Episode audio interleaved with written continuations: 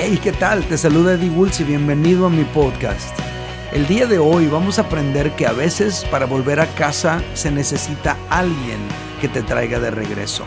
Estamos iniciando nuestra serie de regreso a casa. Suscríbete, disfrútalo, compártelo. Familia, el día de hoy estamos iniciando una serie que le he puesto por título De regreso a casa.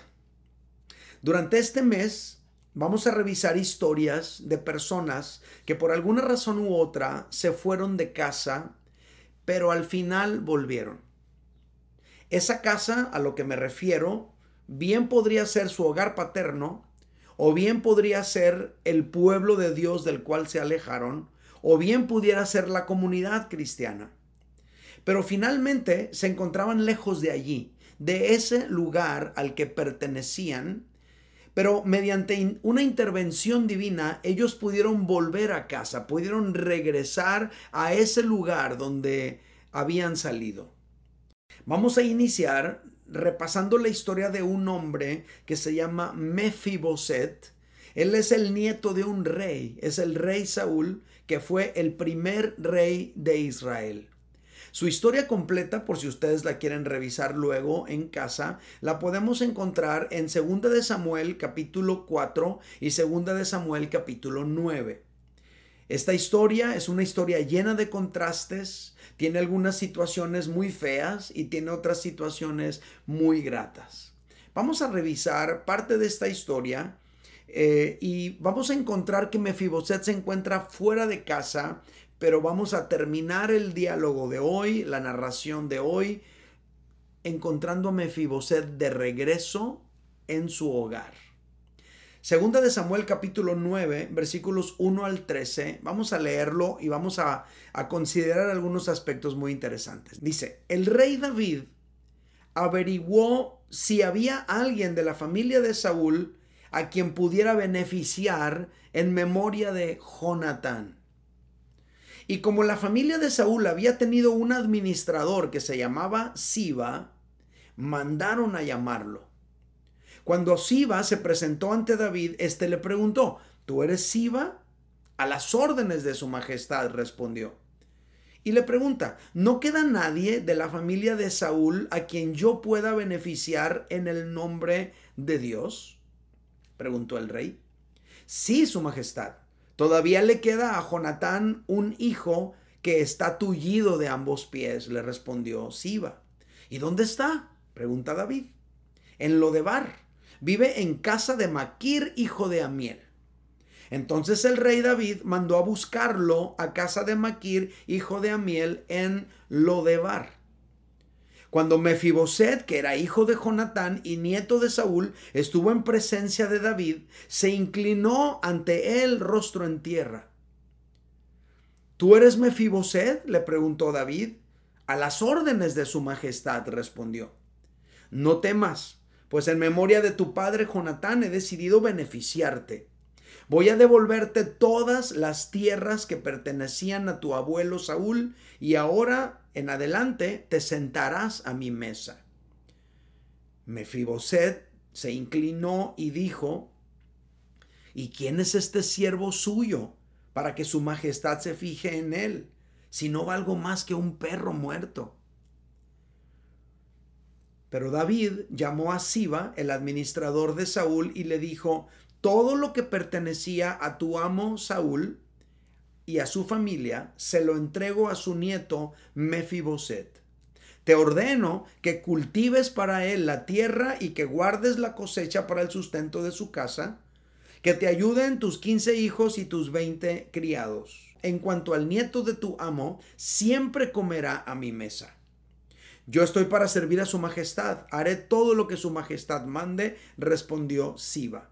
A partir de ese día, Mefiboset se sentó a la mesa de David como uno más de los hijos del rey. Toda la familia de Siba estaba al servicio de Mefiboset, quien tenía un hijo pequeño llamado Micaías. Y este último versículo es bellísimo. Versículo 13. Tullido de ambos pies. Mefiboset vivía en Jerusalén, pues siempre se sentaba a la mesa del rey. Esta es la historia de un hombre discapacitado que está viviendo fuera de su hogar. Él se encontraba fuera del contexto en el cual nació. Mefiboset es un príncipe, porque es el nieto de un rey. Al morir en batalla, su abuelo y su padre, y al ascender al trono otra dinastía real, la dinastía del rey David, Mefiboset perdió toda posibilidad de aspirar a ser rey, perdió todos los privilegios que tenía como príncipe y tuvo que marcharse del palacio real.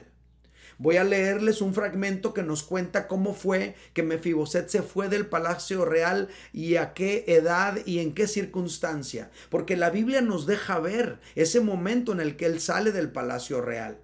Segunda de Samuel, capítulo 4, verso 4 dice, por, por otra parte, Jonatán, hijo de Saúl, tenía un hijo de cinco años llamado Mefiboset que estaba tullido. Resulta que cuando de Jezreel llegó la noticia de la muerte de Saúl y Jonatán, su nodriza lo cargó para huir, pero con el apuro se le cayó y por eso quedó cojo. Aquí descubrimos que cuando Mefiboset era un niño de cinco años, le ocurrió una triple tragedia. En primer lugar, se muere su padre, se muere su abuelo número dos, ellos mueren en batalla, y cuando en el palacio real se enteran de lo que está ocurriendo, la nodriza, la nana, la encargada del niño, huye a prisa y en la huida el niño se le cae, sufre un accidente que lo deja paralítico de por vida. No dice si se le cayó de arriba del caballo, no dice si al caer cayó sobre una piedra, pero lo que dice es que el accidente fue tan grave que él queda lisiado de por vida. Finalmente encontramos a Mefiboset viviendo en un lugar llamado Lodebar, junto a la familia de un hombre llamado Maquir, hijo de Amiel. ¿Quién es esa familia? No lo sabemos con claridad. Quizá es la familia de la nodriza, no lo sabemos, es una especulación, pero allí en ese lugar, en Lodebar, y con esta familia que no era la suya, es que crece y se desarrolla este hombre llamado Mefiboset. Lodebar no parece ser un buen lugar. El significado del nombre de ese lugar es sin pastura. Lodebar significa sin pastura, lo cual tiene una connotación negativa porque te hace pensar como en un lugar seco, desértico, donde no hay prosperidad.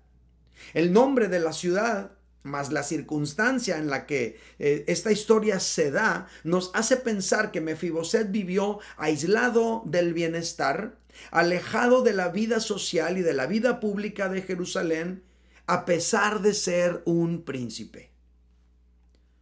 Por otro lado, respecto del nombre Mefiboset, Tú y yo tenemos que recordar que los orientales le ponían nombre a sus hijos de acuerdo a las circunstancias específicas de su nacimiento, de acuerdo a las características que percibían en el niño, de acuerdo a lo que percibían en su corazón respecto de lo que podría ser su futuro, respecto de lo que podían sentir que era el propósito de la vida de este niño, etc. En esas circunstancias es que se ponían los nombres. No tenía nada que ver con algún artista que estuviera de moda, algún actor, nada que ver. Era más bien de acuerdo a otras situaciones. Pero algo que también podemos encontrar como común en la Biblia es que se le podría cambiar el nombre a las personas. Por ejemplo, tú vas a encontrar que Dios a Abraham le cambió su nombre por Abraham, por ejemplo. Vas a encontrar que Jesús le cambió el nombre a Simón y le dijo Pedro. Vas a encontrar que, por ejemplo, Noemí se cambió su nombre, dijo, ya no me llamen Noemí, por favor díganme Mara de aquí en adelante. Y todo tenía que ver porque en algunas ocasiones el nombre no iba de acuerdo con la personalidad, no iba de acuerdo con las circunstancias o no iba de acuerdo con el propósito que Dios tenía para aquella persona. En este caso, Mefiboset significa afrenta, vergüenza deshonra, confusión. Mefiboset significa estar desilusionado, significa estar atrasado. Mefiboset significa secarse o irse secando.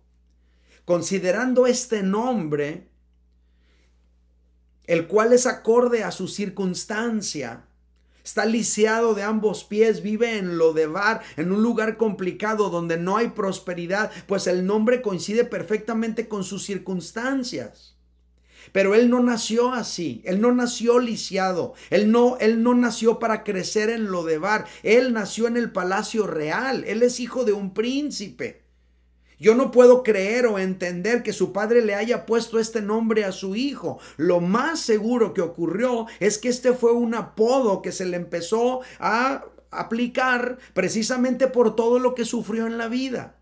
A lo mejor fue a partir de los cinco años, a partir de lo que le ocurrió, que empezaron a decirle así, Mefiboset el que se está secando. Mefiboset, el que va a estar atrasado, nunca va a ir a la punta, siempre va a ir atrás debido a lo que le pasó. Mefiboset, el que tiene una afrenta porque le ocurrió, porque se le murió su padre y su abuelo. Mefiboset, el que está deshonrado porque ya no tiene acceso al palacio real, porque ya no tiene la vida para la que, la que nació. Mefiboset, el que tiene vergüenza porque lo echaron del palacio real. Mefiboset, el que está confundido porque nació para ser un príncipe, pero está creciendo en un lugar de pobreza, de desolación.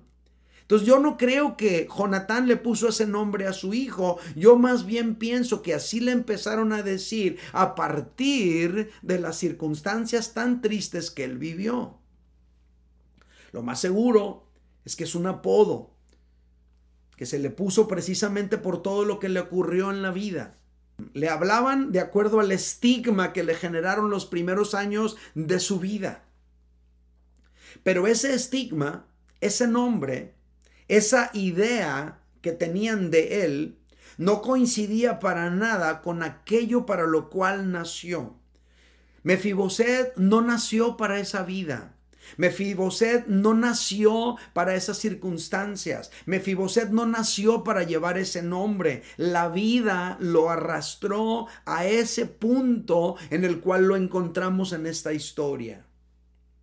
Y esta historia me hace pensar en varias situaciones que quiero mencionar con rapidez. Número uno, hay personas que por distintas circunstancias están viviendo fuera de casa o fuera del propósito para el cual nacieron.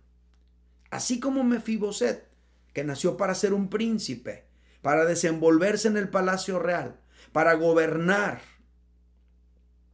para ejercer dominio, pero ahora vive en Lodebar, en un lugar sin pasturas, en una circunstancia muy difícil. ¿Cuántas personas que nacieron con un propósito muy específico de parte de Dios hoy están viviendo totalmente fuera de ese propósito por diversas circunstancias, haciendo todo menos aquello para lo cual Dios los puso en este mundo. Esto es lo primero que yo reflexiono de esta historia. En segundo lugar, me llama mucho la atención que en Lodebar vivía un príncipe. Y esto me hace pensar, por ejemplo, en los distintos Lodebar de hoy en día. Quizá centro de rehabilitación, quizá la prisión, quizá un orfanatorio, quizá los centros de acogida del DIF, donde van y llevan a los niños que vienen de hogares en problemas, quizá un refugio de migrantes, quizá algún lugar que recibe niños en circunstancias de orfandad todo eso podría representar lo de bar. Lugares difíciles, lugares tristes, lugares complicados.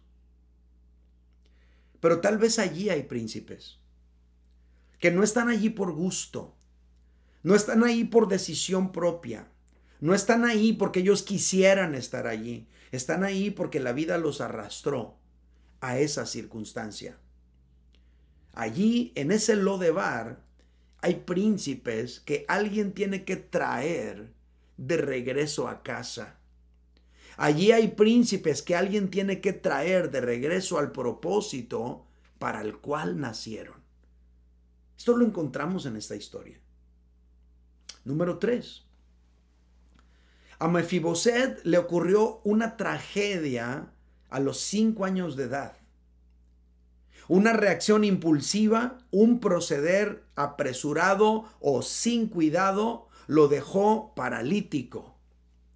Igual que a muchas personas el día de hoy que tal vez están marcados de por vida por algo que les sucedió en su infancia o en su adolescencia o en los primeros años de su juventud.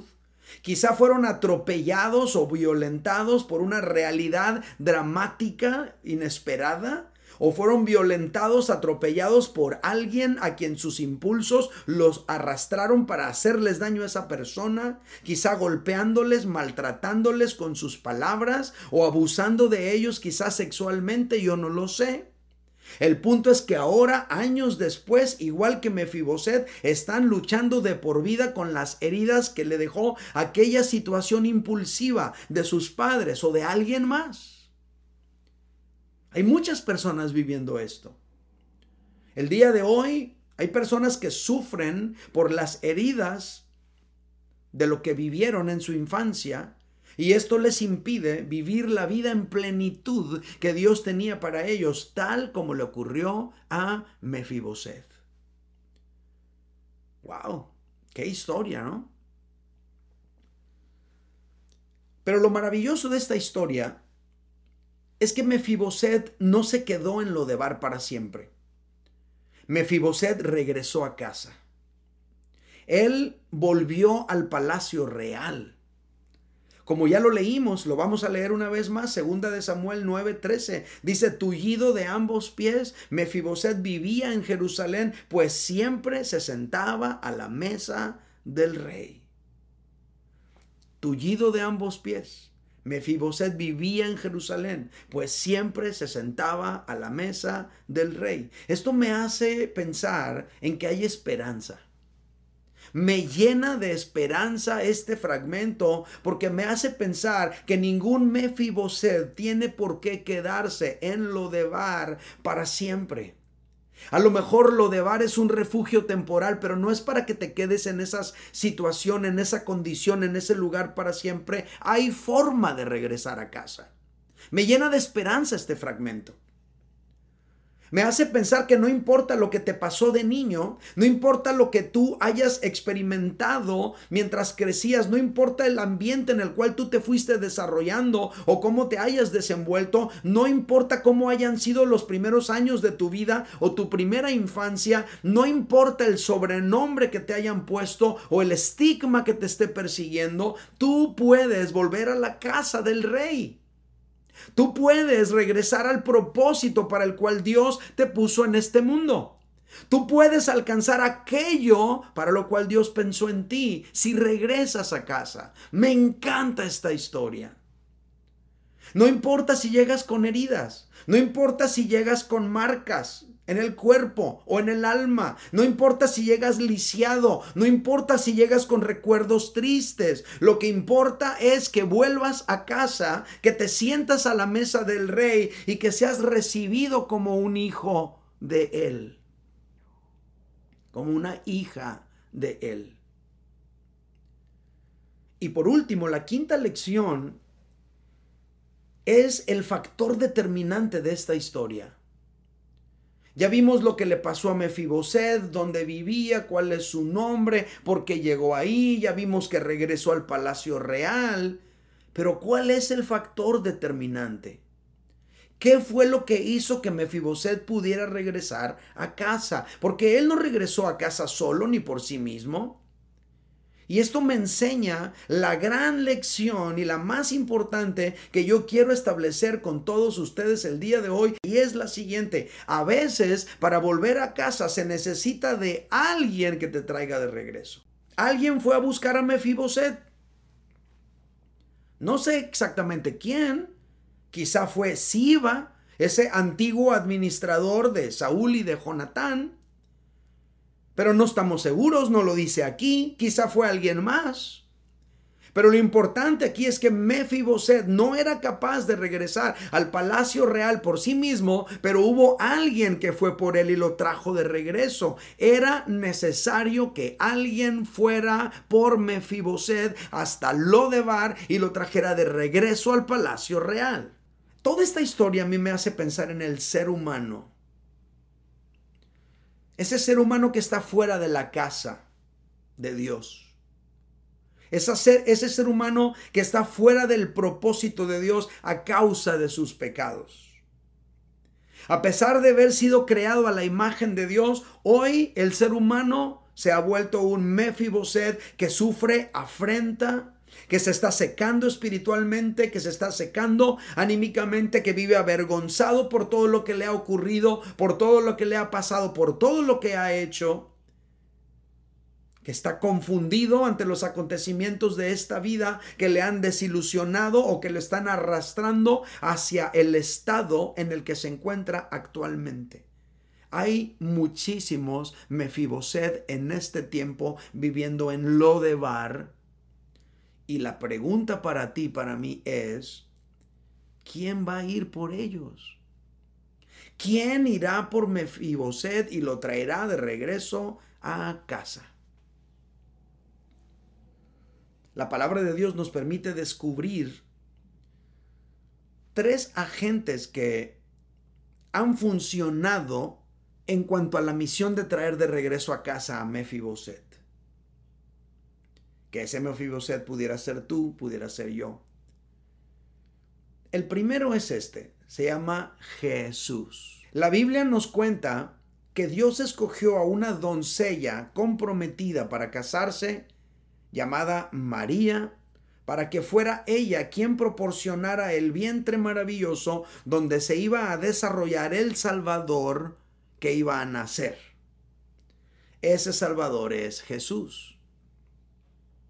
Pero José, el comprometido, el novio, el prometido, al estar comprometido con ella para casarse y descubrir que su prometida está embarazada y no de él, obviamente consideró dejarla.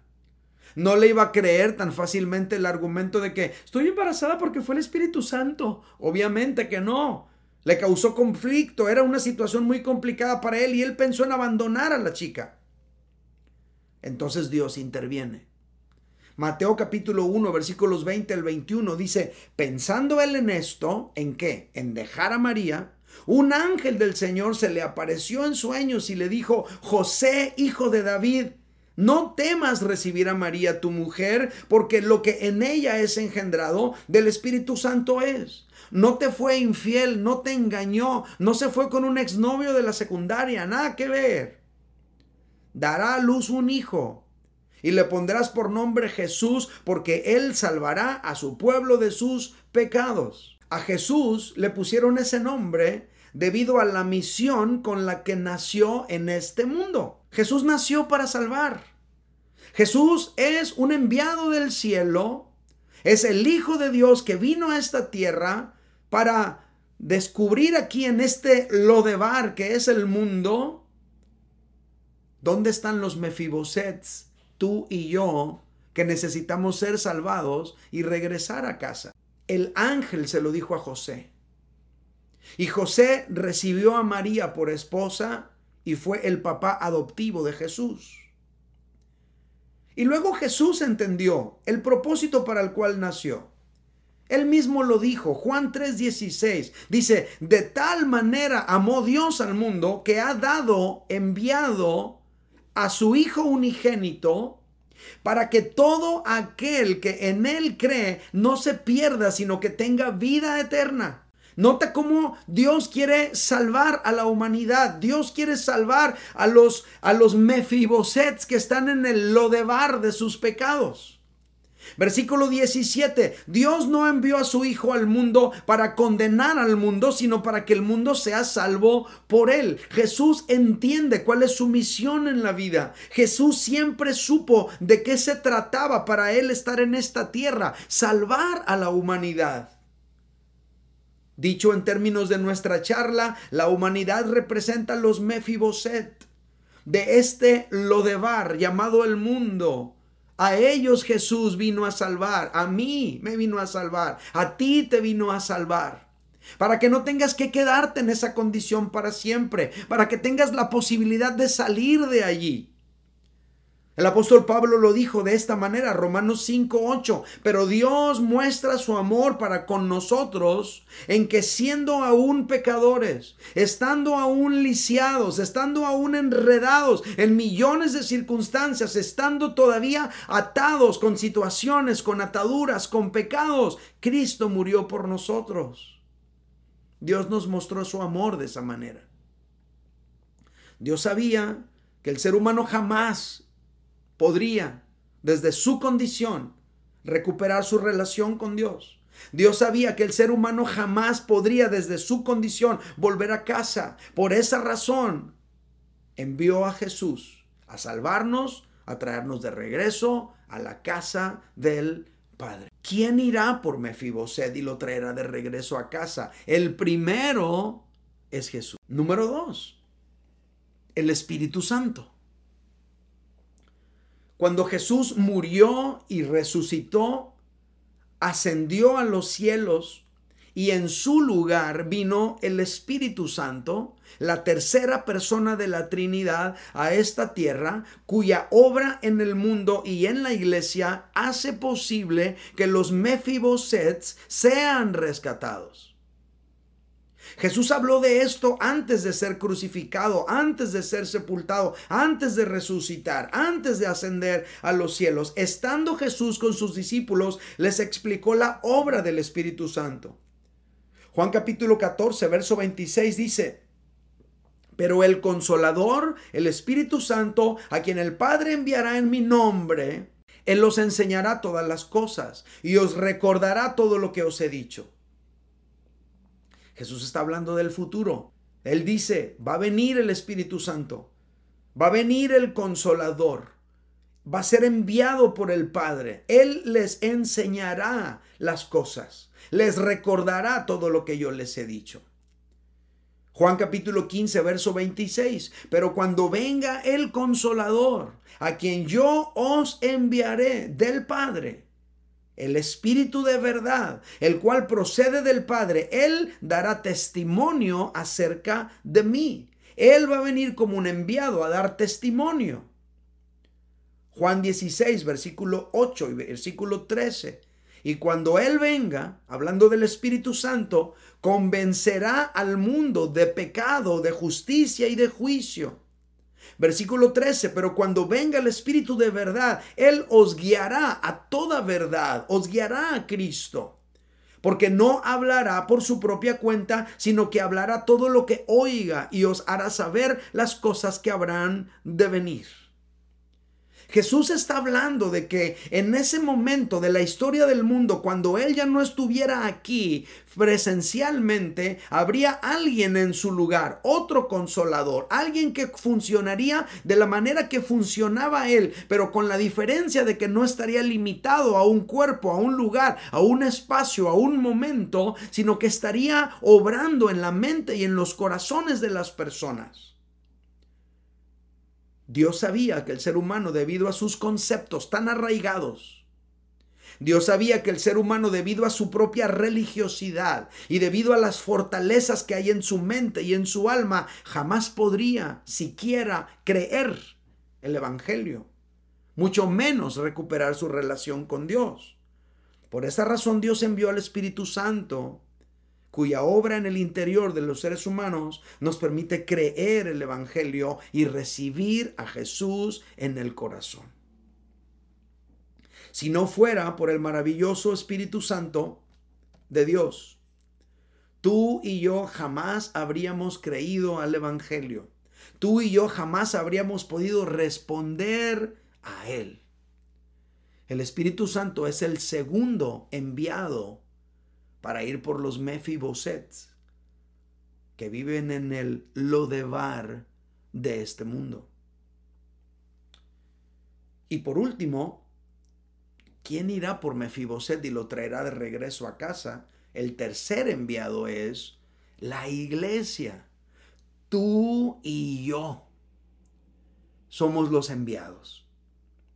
Mientras el Espíritu Santo hace su obra en el mundo, como ya lo vimos, Al mismo tiempo, el Espíritu Santo también trabaja en nosotros, los creyentes, dándonos poder para poder cumplir con la gran comisión. Mateo capítulo 28, versículos 19 al 20, dice Jesús así.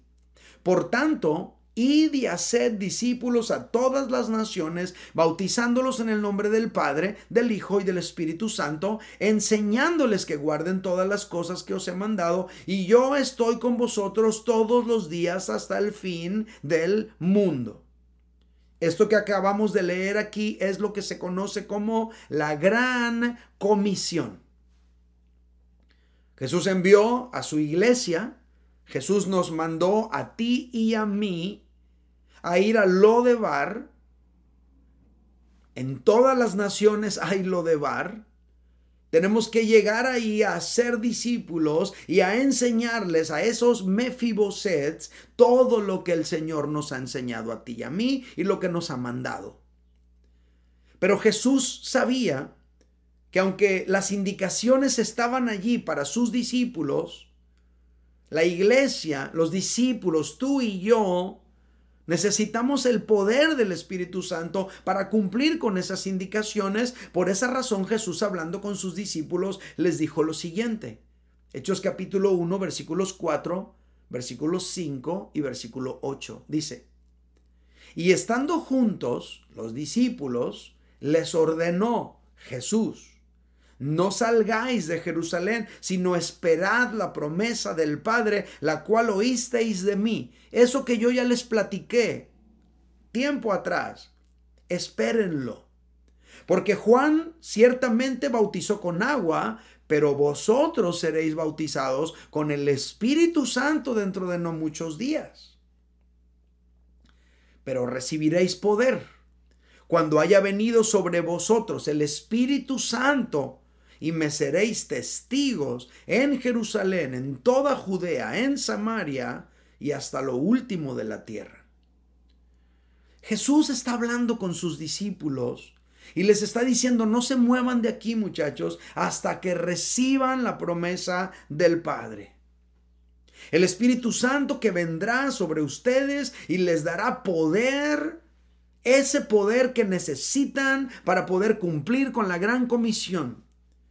Ustedes necesitan poder para poder ir a Lodebar y rescatar de allí a esos Mefibosets que están heridos, que están lisiados, que están dañados, que están disminuidos y que no tienen capacidad de regresar a la casa del Padre por ellos mismos.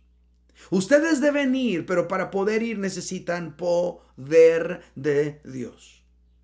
Y ese poder se los da el Espíritu Santo. Yo no sé si tú te acuerdas cuando estabas en Lodebar. Yo no sé si tú te acuerdas cuando estabas en esa condición seca espiritualmente. Yo no sé si tú te acuerdas cuando estabas sin fe, sin esperanza y sin Dios, perdido, perdida, confundido, confundida.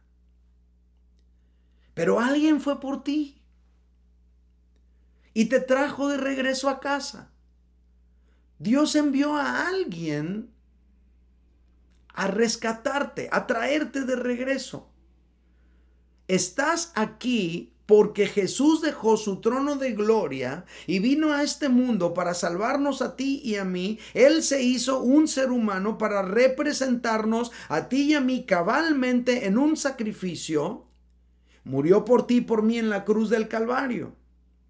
Por eso estás aquí ahora.